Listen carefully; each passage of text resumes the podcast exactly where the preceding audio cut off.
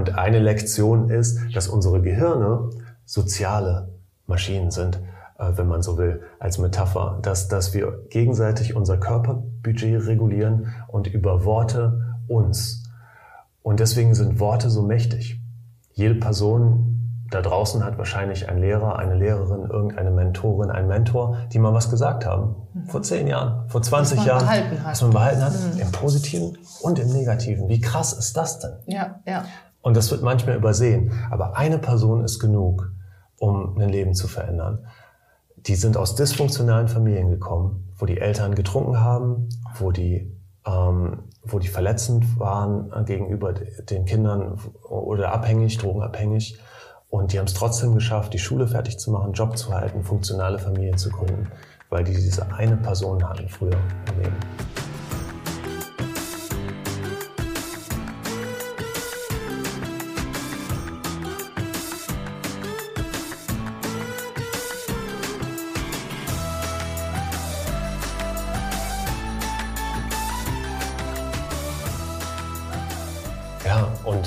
Da sind wir auch wieder beim Thema Leichtigkeit, vielleicht auch sogar beim Thema äh, genau. äh, Humor. Das wird oft unterschätzt.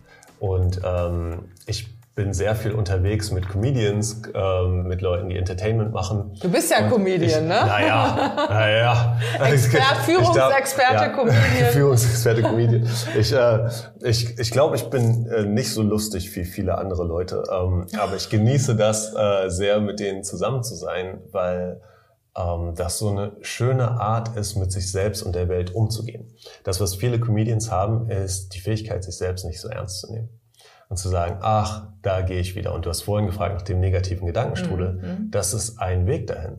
Ähm, diese negativen Gedanken, also sich selbst oder diesen Teil von sich selbst nicht so ernst zu nehmen und zu fragen, was will ich denn stattdessen? Oder was wäre jetzt eine Sache, die mir gut tun würde? Jetzt in diesem Moment. Mhm. Und das, das, das dann zu tun. Oder mhm. dann aufzuschreiben, was will ich stattdessen? Einfach die Frage aufzuschreiben, ist schon ein riesen Schritt. Dieser erste Schritt ist ja oft der schwerste. Und ähm, da ist auch eine, Humor ist ein zweischneidiges Schwert. Ich habe das neulich erlebt bei einer Führungskräfteveranstaltung. PowerPoint-Präsentation einer hohen Führungskraft. Und er hat ein Klischee aufgemacht und hat gesagt, so, wenn Männer ein Problem sehen, was machen die dann? Genau. Ja, Manfred. Ja, richtig. Lösung. Und wenn Frauen ein Problem sehen, cool. was machen die dann? Ja, die wollen reden. Und dann hat jemand aus dem Publikum tatsächlich gesagt, was für ein veraltetes Bild. Oh und dann peinlich. lief die Führungskraft rot an und dann war es kurz peinlich und dann braucht es wieder die Fähigkeit einzurahmen und das aufzufangen. Was der eigentlich sagen wollte, war was anderes, aber aus einer Übersprungshandlung und Klischee und Nervosität hat er dann so ein Bild aufgemacht. Mhm. So ein Schwarz-Weiß-Bild, was dann oft nicht mehr zeitgemäß ist, was auch in vielen Unternehmen dann, ne, du hast gerade gesagt, in, in, in Richtung Peinlichkeit geht. Und ähm, das da, da dann zu wissen, okay, Humor kann zweischneidig sein, kann schwierig sein, aber diese Fähigkeit zu haben, sich selber dann nicht zu ernst zu nehmen. Das ist dann stark, dann zu sagen, können, sagen zu können, oh, hier bin ich wieder unterwegs, schwarz-weiß, male irgendwelche Klischees. Ja. Ähm, ja, der alte weiße Mann, der oben an der Spitze steht, ähm, hat euch wieder einen erzählt. Ähm, wie blöd von mir. Ja, da kommst so, du am besten, ne? da kommst ja. du gut mit raus, ne? Da kommst du mit raus, ja. Aber das, das braucht eine, eine Stärke, die über Selbstbewusstsein hinausgeht. Es braucht nämlich einen großen Selbstwert. Ah. Zu wissen, ich, ich bin mir selbst genug wert, dass ich mich über mich selbst lustig machen kann. Das und, ist interessant, ja. weil äh, eigentlich habe ich immer gedacht, wenn ich mich nicht so ernst nehme und mhm. wenn ich mich über mich lustig mache, bin ich mir nicht so viel wert. Ah. Das finde ich cool. Das, ja. da, da, müssen wir noch mal drauf eingehen. Ja. Also du sagst, wenn ich mich über mich lustig machen kann und wenn ich ähm, sagen wir mal, mich nicht so ernst nehme, mhm. ist das stärker als ein gesundes Selbstbewusstsein und dann habe ich einen hohen Selbstwert. Ich glaube, ähm, ein, gesundes Selbst, ein gesundes Selbstbewusstsein ist genau das, ähm, dass ich mich über mich selber lustig machen kann. Aber ich glaube, manche Menschen tun so, als seien sie selbstbewusst, also zeigen diese ganzen Marker nach außen. Ich bin stark, ich habe einen guten Stand, ich habe eine gute Rede, ich habe bestimmte Sachen, Boxen, die ich checke und innen drin ist da aber ein Disconnect passiert zum Selbstwert. Das passiert manchmal bei Führungskräften, die schon lange am, ähm, unterwegs sind und sich selbst an ihren vergangenen Erfolgen messen.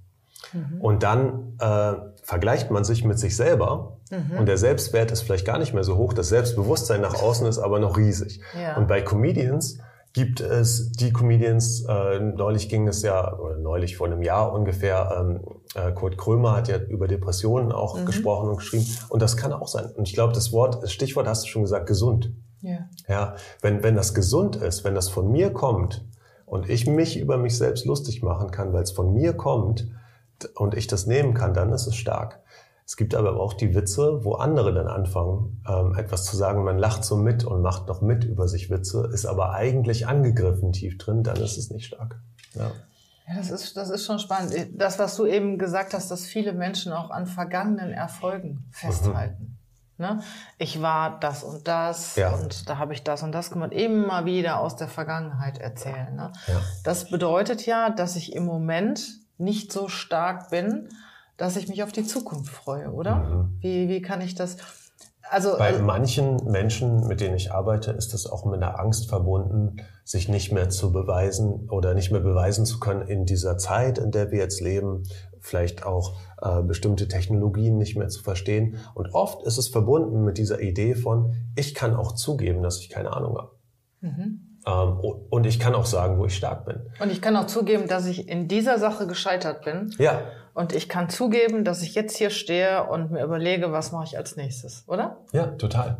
Ja. Und dann hat man die Menschen auch wieder bei sich. Ne? Mhm. So viel besser, als wenn man immer von irgendwelchen vergangenen Erfolgen erzählt und, und äh, gar nicht, wo man jetzt steht. Und ich finde es wirklich auch cool und authentisch zu sagen, hey, ähm, ich habe mal Erfolg gehabt, ja, aber dann eine ganze Weile nicht mehr. Und jetzt stehe ich hier und fange wieder von vorne an. Ja, und da ist dann auch die Frage, wie kommunizieren wir das? Äh, es gibt dann Führungskräfte, die sagen, ich weiß es nicht. Finde ich auch gut. Äh, ist, ne? ist, ist nicht schlecht. Dann, ich glaube, es ist noch weiß, stärker ne? zu sagen, ich weiß es noch nicht. Lass es uns mhm. rausfinden. Mhm. Ist, glaube ich, noch ein Stück stärker. Cool. Ich weiß es noch nicht, mhm. lass es uns rausfinden. Ja. Das finde ich richtig, richtig gut. Also ähm, ich finde Führungskräfte gut, die auf der Bühne stehen oder vor ihren Leuten stehen und ehrlich sind. Ja. Ja, und ähm, sowas wie, ich weiß es nicht. Wenn ein mhm. Mitarbeiter fragt, ja, ja. Wie sieht es dann nächstes Jahr mit der Auftragslage bei uns aus? Zum Beispiel, mhm. ne? Äh, wenn dann die Führungskraft sagt, ich weiß es noch nicht. Mhm. Aber wir sind ja hier, um eine gute Auftragslage zu kreieren, um Gedanken zu sammeln, Ideen ja. zu sammeln und gemeinsam schaffen wir das. Ne? Ja. Also so, so finde ich das ziemlich gut. Und es ist so interessant, ich bin manchmal als Moderator eingeladen, ähm, mhm. wo neue Führungskräfte vorgestellt werden oder wo es darum geht, eine neue Strategie vorzustellen. Und manchmal kriege ich ein detailliertes, minutengenaues Briefing, welche Frage an welcher Stelle ge gestellt werden darf und welche okay. nicht. Und manchmal bin ich frei. Und das sagt schon viel aus. Ähm, wie viel Vertrauen ist da in den Prozess? Manchmal hat das auch zeitliche Gründe, na klar, aber wie viel Freiheit bekomme ich von einem Unternehmen als Moderator, mhm. wirklich auch mal nachzufragen und nachzuhaken? Ähm, und das finde ich immer interessant, da, da dann drauf zu gucken und zu schauen, was trauen sich die Führungskräfte auch zu? Wie viel Angst ist in dem Unternehmen? Wie viel Angst ist mit der Transformation verbunden? Ähm, weil es gibt Town Halls oder es gibt Meetings oder es gibt, ähm, frag Stefan, alles organ äh, organisierte Meetings, wo die Leute dann fast schon Angst haben, bestimmte Sachen zu fragen. Und das, was ich dann mache, wenn die Führungskraft mir vertraut, ist, dass die Leute zum Beispiel anonym Fragen auf Zettel schreiben können während der Veranstaltung. Die mhm. Zettel wird zusammengeknüllt und nach vorne geworfen und ich nehme dann einfach Zettel auf. Mhm. Das ist für alle ein Prozess, wo alle involviert sind und keiner genau weiß, welche Frage kommt jetzt. Cool. Und man geht mit dieser Unsicherheit um, aber die Fragen sind ehrlich und die sind manchmal auch hart. Um, ähm, und das finde ich stark, wenn eine Führungskraft sich dem stellt ja, und sich traut, sich dem zu stellen. Ja. Weil es braucht schon sehr, sehr viel ähm, Selbstbewusstsein, ja, gesundes Selbstbewusstsein. Absolut. Ja. Du hast gerade wieder ein Stichwort genannt, mhm. Angst. Ja. Ne? Führungskräfte haben ja häufig Angst. Alle. Ne? Alle haben Angst. Und wie gehe ich mit Angst um? Hm. Ich kann jetzt wieder den Bogen schlagen zum Senftöpfchen. Mhm. Ich hatte eine Heidenangst, da auf die Bühne zu gehen während Karneval, weil das war zum ersten Mal ein Schauspielvertrag. Das erste, was ich gehört habe ähm, am Theater war, wenn du nicht lustig genug bist, bist du weg. Und äh, da hatte ich natürlich richtig äh, Pumpe, richtig, richtig Schiss, auch auf die Bühne zu gehen. Das kannte ich gar nicht. Von vorher, weil plötzlich ähm, beim Pokern sagt man, the stakes were higher. Äh, es ging um mehr. Und es ging gefühlt um mehr. Und irgendwann über das viele Machen, und es ist wirklich das Machen, wurde diese Angst dann zu einem Freund. Zu sagen, ah, da bist du ja wieder.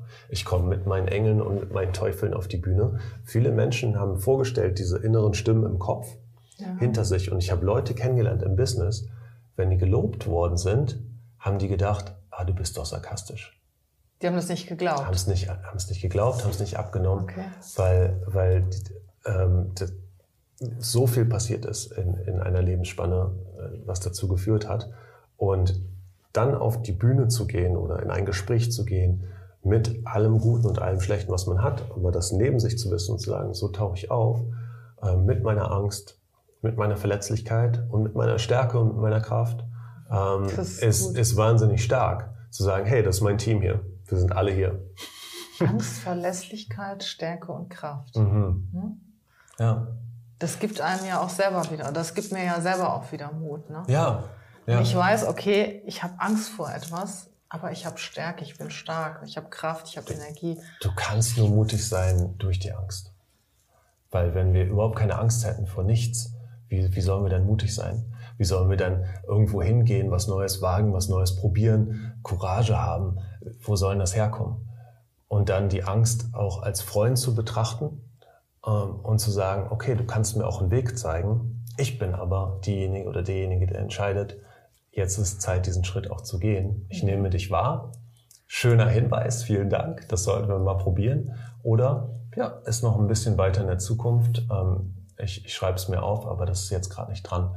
Ich glaube, das ist ganz wichtig, ähm, die Angst nicht als was Schlimmes wahrzunehmen, sondern als ein Hinweis mm, und eventuell auch als ein Ratgeber, der manchmal gut und manchmal schlecht ist. Ja, und sich nicht von der Angst treiben zu lassen. Mhm. Das heißt, das Schöne nicht mehr genießen zu können, nicht mehr schlafen zu können, mhm. ähm, sich zurückzuziehen, mhm. weil man einfach Angst vor Dingen hat, die höchstwahrscheinlich gar nicht passieren. Ne? Ja.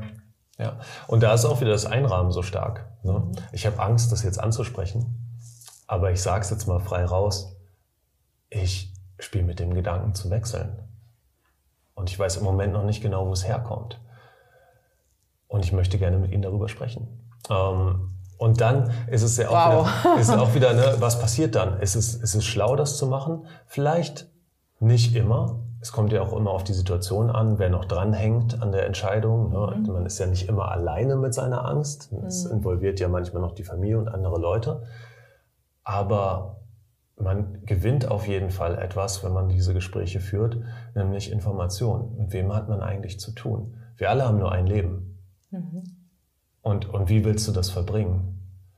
Und ich treffe so viele Leute, die sich was erarbeitet haben im Business und das dann den goldenen Käfig nennen und sich nicht mehr trauen, rauszugehen. Mhm. Sie sagen, ich habe mir das erarbeitet, da ist ein bestimmter Lebensstandard und eigentlich weiß ich, ich müsste, aber es geht nicht. Und es ist so viel wertvolle Lebenszeit, die dann vergeht. Ne? Mhm. Und ich habe früher sehr viele Kündigungsgespräche führen müssen. Mhm. Und Leute sind verzweifelt, wenn sie eine Kündigung bekommen. Mhm. Und äh, was ich festgestellt habe, viele davon, die ich so ein Jahr oder zwei Jahre später wieder getroffen habe, denen ging's richtig gut. Mhm. Ne? Und haben dann gesagt, Mensch, also das war das Beste, was mir passieren konnte. Ich wäre alleine nieder weggegangen, jetzt habe ich das gemacht und das gemacht. Mhm. Ne? Und in dem Moment, wo man in diesem Problem steckt, denkt man ja, man kommt nie wieder da raus. Ne? Und im Endeffekt, wenn man zurückblickt, denkt man, ja, das hat doch gut funktioniert. Und manchmal braucht man das auch. Ne? So den Stoß von außen, dass mal irgendwas anderes gemacht ja. oder? Dass ich mal irgendwas anderes es, mache. Ja, und wie, wie toll ist das, wenn man Leute hat in seinem Leben, die einem, einem helfen dabei, ja. ähm, sich, sich zu hinterfragen und, und weiterzukommen. Mein Lieblingswissenschaftler in die Richtung ist Dan Pink. Der hat das Buch Drive geschrieben oder Antrieb. Und da geht es darum, wie bleibe ich intrinsisch motiviert als, als äh, Mitarbeiter, als Führungskraft. Mhm. Und der erforscht jetzt gerade Reue und ähm, hat geguckt, was hat mit Reue zu tun. Wann fangen Leute an, was zu bereuen im ja. Leben? Und er hat nur eine einzige Korrelation gefunden, nur einen Zusammenhang. Und das, der ist zu machen oder nicht machen. wenn jemand etwas nicht gewagt oder nicht gemacht hat, dann kommt die Reue. Und wenn er etwas später. gemacht hat? Dann, dann, dann selbst wenn, der, wenn es schlimm ausgegangen ist, ja. geht es den Leuten besser damit. Aber das ist doch auch, da gibt es auch irgendwie so ein Buch über ein junges Mädel, die äh, Sterbende befragt mm. hat. Ich weiß gar nicht mehr, wie das jetzt heißt, die ähm, ähm, was, was bereuen sie im Leben? Mhm. Ja, und die meisten haben halt gesagt, das, was sie nicht getan ja. haben. Das bereuen sie am ja, meisten. Ja. Sobald es als Idee irgendwo ja, entstanden ist, sobald es auf dem Papier stehen würde, bei was möchtest du stattdessen, ist es eigentlich Zeit, das anzugehen und das auch zu probieren. Weil wenn wir das nicht machen, dann ist genau das. Das ne, hast das, du immer im Kopf, ne? Was wäre passiert, ist da, wenn es ist ja geboren worden, es ist ein Teil von dir geworden. Ja, ja. genau. Ja, und, äh, und, und deswegen gibt's ja auch die Bucketlists und, und, äh, und, und alle möglichen Listen, die man, die man führt. Hm, ich glaube aber, dass es ein paar Dinge gibt, die bei allen Menschen irgendwo da sind und die nie wirklich erforscht worden sind. Und da sind wir wieder ganz am Anfang, als du gesagt hast, was hält uns manchmal zurück von dieser Leichtigkeit. Mhm das zu erforschen. Also auch nicht nur neugierig im Außen zu sein, bei dir und zu gucken, oh, was ist hier so, wer ist hier da, sondern auch bei sich selber. Äh, und da weiter zu gucken und weiter zu erforschen, zu hinterfragen. Deswegen ist Journaling ja auch so stark, also Dinge aufzuschreiben mhm. zwischendurch über sich selbst und deswegen ist es auch so stark, ähm, sich, sich andere Leute reinzuholen ähm, in, in das Leben. Am Schluss hätte ich ganz gerne nochmal, dass du von einer Studie erzählst, die hast du irgendwann mir mal erzählt. Die wurde in Afrika gemacht zum Thema an jemanden glauben. Mhm. Ne? Erinnerst du dich noch ich daran? Ich erinnere mich nicht, aber ich bin ähm, jetzt ganz ähm, gespannt. Vielleicht du, hast, du hast darüber erzählt, dass halt äh, sehr arme Kinder mhm. ähm, wie die ah, sich okay. weiterentwickelt ich, haben. Und dann gab es mhm. Kinder, äh, die einfach einen Mentor hatten. Mhm. Ja, Erinnerst du dich daran? Ja, ja. Es war nicht in Afrika, es war auf Kauai, okay. äh, auf einer hawaiianischen Insel. Ähm, und es war eine Studie von Emmy Werner, die später auf Neuseeland ähm, wiederholt worden ist. Äh, und jetzt läuft gerade auch die dritte Studie. Und das sind ähm, Psychologen, die die Studien machen, Entwicklungspsychologen. Und die erste ging los in den 1940er Jahren mit allen Kindern auf einer Insel. Inseln, Inseln sind immer super, weil man hat eine ähnliche Umgebung dort. Äh, die Leute ziehen oft nicht weg, gerade wenn es eine arme Umgebung ist. Und ähm, das war eine Studie zu Resilienz oder den ersten mhm. Resilienzfaktoren. Mhm. Heute gibt's ja Modelle wie die sieben Säulen der Resilienz ja, ja, oder die acht Lernfelder der Resilienz. Aber oft kann man es sehr stark runterbrechen auf realistischen Optimismus mhm. ähm, als eine, eine Kraft, auf die Fähigkeit, ähm, die Metafähigkeit, etwas zu analysieren oder anders zu framen, haben wir heute schon mhm. drüber gesprochen. Mhm. Und ähm, äh, Humor ist auch, ist auch, auch mit, äh, mit dabei ähm, und Verbindung. Und Verbindung war der Faktor, der rausgekommen ist, weil alle Kinder, die während sie aufgewachsen sind, nicht bei ihren Eltern eine Figur hatten, die, die an sie geglaubt hat, sondern eine Tante, einen Lehrer, ähm, eine, eine Nachbarin, die ihnen gesagt hat, du kannst was und du bist gut genug. Die haben es geschafft, ein resilientes Leben zu führen. Und eine Person war genug. Und das ist die, das ist die großartige Nachricht. Und es macht auch total Sinn. Folgestudien von einer Neurowissenschaftlerin Lisa Feldman Barrett, die hat mhm. äh, das Buch geschrieben Seven and a Half Lessons About the Brain. Mhm. Und eine Lektion ist, dass unsere Gehirne soziale Maschinen sind, äh, wenn man so will, als Metapher. Dass, dass wir gegenseitig unser Körperbudget regulieren und über Worte uns. Und deswegen sind Worte so mächtig. Jede Person da draußen hat wahrscheinlich ein Lehrer, eine Lehrerin, irgendeine Mentorin, ein Mentor, die mal was gesagt haben. Vor zehn Jahren, vor 20 Jahren. Was man behalten hat. Mhm. Im Positiven und im Negativen. Wie krass ist das denn? Ja, ja. Und das wird manchmal übersehen. Aber eine Person ist genug, um ein Leben zu verändern. Die sind aus dysfunktionalen Familien gekommen, wo die Eltern getrunken haben, wo die, ähm, wo die verletzend waren gegenüber den Kindern oder abhängig, drogenabhängig und die haben es trotzdem geschafft, die Schule fertig zu machen, Job zu halten, funktionale Familien zu gründen, weil die diese eine Person hatten früher im Leben. Und was natürlich auch noch dazu passt, dass es wichtig ist, dass du dir dein Umfeld gut aussuchst. Mm, ja. Wenn du einen Partner hast, der nicht an dich glaubt, ja. Ja. kannst du doch vergessen, oder? Das wird sehr, sehr schwierig. Mhm. Das wird sehr, sehr schwierig. Und ähm, oft gibt es diese in in der Kommunikation heißt das die vier Horsemen oder die vier apokalyptischen Reiter der Kommunikation. Mhm. Und eins ist persönliche Kritik. ich greife dich als Person an und nicht deine Handlung oder das, was du ja, gesagt hast. Ja, ja. Das, das zweite ist Verachtung. Wird oft gezeigt durch Augenrollen oder. ähm, und das, das dritte ist Stonewalling, also ich ziehe mich zurück und sage gar nichts mehr.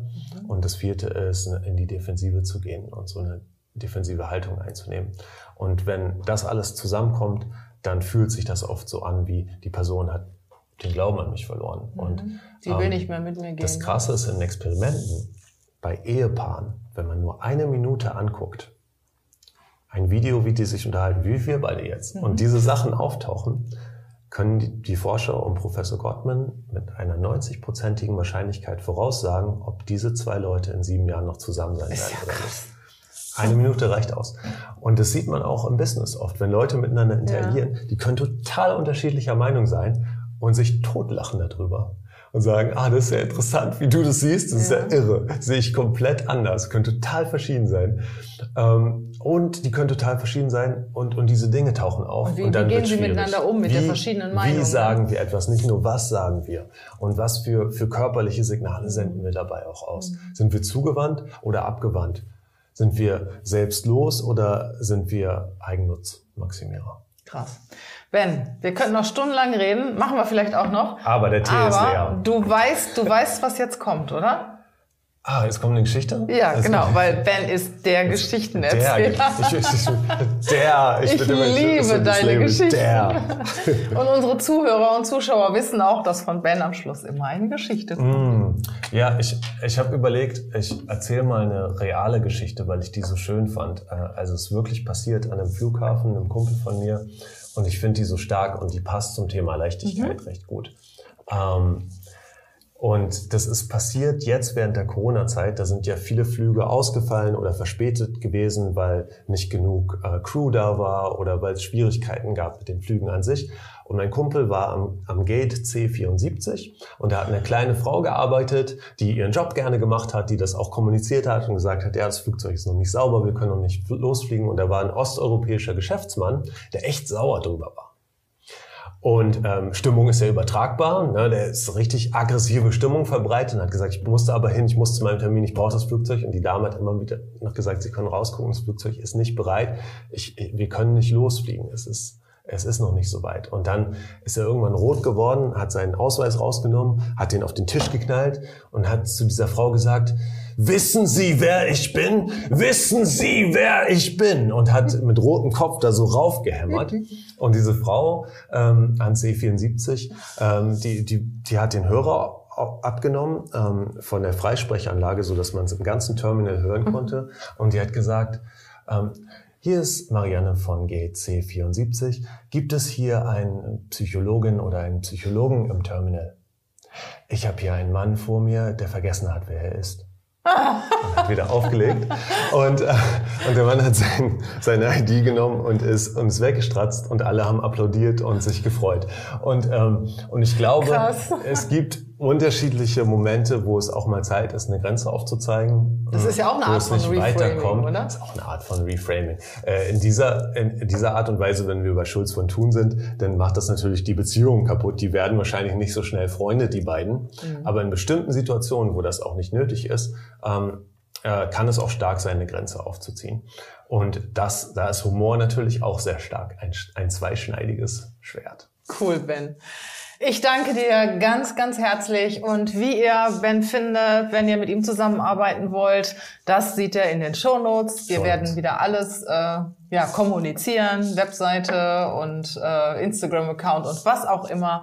Also ja. Ben ist wirklich cool. Ja, und wo immer ihr seid, ähm, gönnt euch ein bisschen Leichtigkeit.